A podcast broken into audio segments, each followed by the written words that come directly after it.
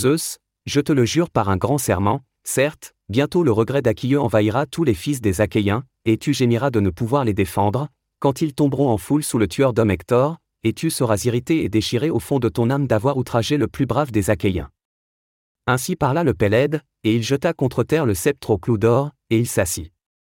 Et l'Atréide s'irritait aussi, mais l'excellent Agorète des Piliens, l'harmonieux Nestor, se leva. Et la parole coulait de sa langue, douce comme le miel. Et il avait déjà vécu deux âges d'hommes nés et nourris avec lui dans la divine Pilo, et il régnait sur le troisième âge. Très sage, il dit dans l'agora. Ô Dieu Certes. Un grand deuil envahit la terre à Cayenne. Voici que Priamo se réjouira et que les fils de Priamo et tous les autres Troyens se réjouiront aussi dans leur cœur, quand ils apprendront vos querelles, à vous qui êtes au-dessus des Danaans dans l'agora et dans le combat. Mais laissez-vous persuader, car vous êtes tous deux moins âgés que moi. J'ai vécu autrefois avec des hommes plus braves que vous, et jamais ils ne m'ont cru moindre qu'eux. Non, jamais je n'ai vu et je ne reverrai des hommes tels que Péritou, Edria, prince des peuples, Kénéo, Exadio, Polyphémo semblable à un dieu, et Théseux et Géide pareils aux immortels. Certes, ils étaient les plus braves des hommes nourris sur la terre, et ils combattaient contre les plus braves, les centaures des montagnes, et ils les tuèrent terriblement. Et j'étais avec eux, étant allé loin de Pilo et de la terre d'Apiais, et ils m'avaient appelé, et je combattais selon mes forces, car nul des hommes qui sont aujourd'hui sur la terre n'aurait pu leur résister. Mais ils écoutaient mes conseils et s'y conformaient. Obéissez donc, car cela est pour le mieux. Il n'est point permis à Agamemnon, bien que le plus puissant, d'enlever au Péléide la vierge que lui ont donnée les fils des Achéens, mais tu ne dois point aussi, Péléide, résister au roi, car tu n'es point l'égal de ce porte-sceptre que Zeus a glorifié. Si tu es le plus brave, si une mère divine t'a enfanté, celui-ci est le plus puissant et commande à un plus grand nombre. Atréide, renonce à ta colère, et je supplie Aquilleux de réprimer la sienne, car il est le solide bouclier des Achéens dans la guerre mauvaise. Et le roi Agamemnon parla ainsi. Vieillard, tu as dit sagement et bien, mais cet homme veut être au-dessus de tous, commander à tous et dominer sur tous. Je ne pense point que personne y consente. Si les dieux qui vivent toujours l'ont fait brave, lui ont-ils permis d'insulter? Et le divin Aquilleux lui répondit.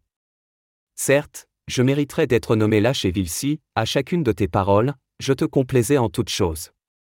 Commande aux autres, mais non à moi, car ne pense point que je t'obéisse jamais plus désormais. Je te dirai ceci, garde-le dans ton esprit, je ne combattrai point contre aucun autre à cause de cette Vierge, puisque vous m'enlevez ce que vous m'avez donné.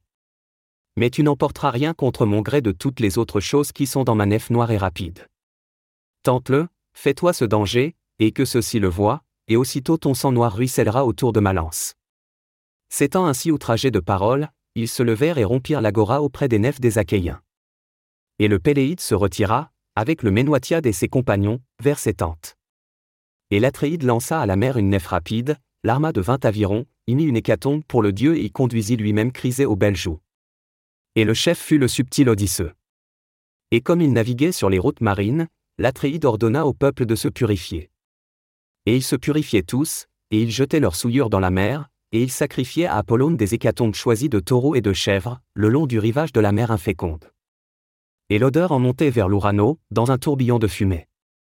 Et pendant qu'il faisait ainsi, Agamemnon n'oubliait ni sa colère, ni la menace faite à Aquilleux. Et il interpella Taltibio et Eurybates, qui étaient ses héros familiers. Allez à la tente du Péléide Aquilleux. Saisissez de la main braisée aux belles joues, et, s'il ne la donnait pas, j'irai la saisir moi-même avec un plus grand nombre, et ceci lui sera plus douloureux. Et il les envoya avec ses âpres paroles. Et ils marchaient à regret le long du rivage de la mer inféconde, et ils parvinrent aux tentes et aux nefs des Myrmidones. Et ils trouvèrent le Péléide assis auprès de sa tente et de sa nef noire, et Aquilleux ne fut point joyeux de les voir. Enrayé et plein de respect, il se tenait devant le roi, et il ne lui parlait, ni ne l'interrogeait. Et il les comprit dans son âme et dit Salut, messager de Zeus et des hommes. Approchez. Vous n'êtes point coupable envers moi, mais bien Agamemnon, qui vous envoie pour la Vierge Brézet. Debout, divin Patroclo, amène-la, et qu'il l'entraîne. Mais qu'il soit témoin devant les dieux heureux, devant les hommes mortels et devant ce roi féroce, si jamais on a besoin de moi pour conjurer la destruction de tous, car, certes, il est plein de fureur dans ses pensées mauvaises, et il ne se souvient de rien, et il ne prévoit rien, de façon que les Achéens combattent sauf auprès des nefs.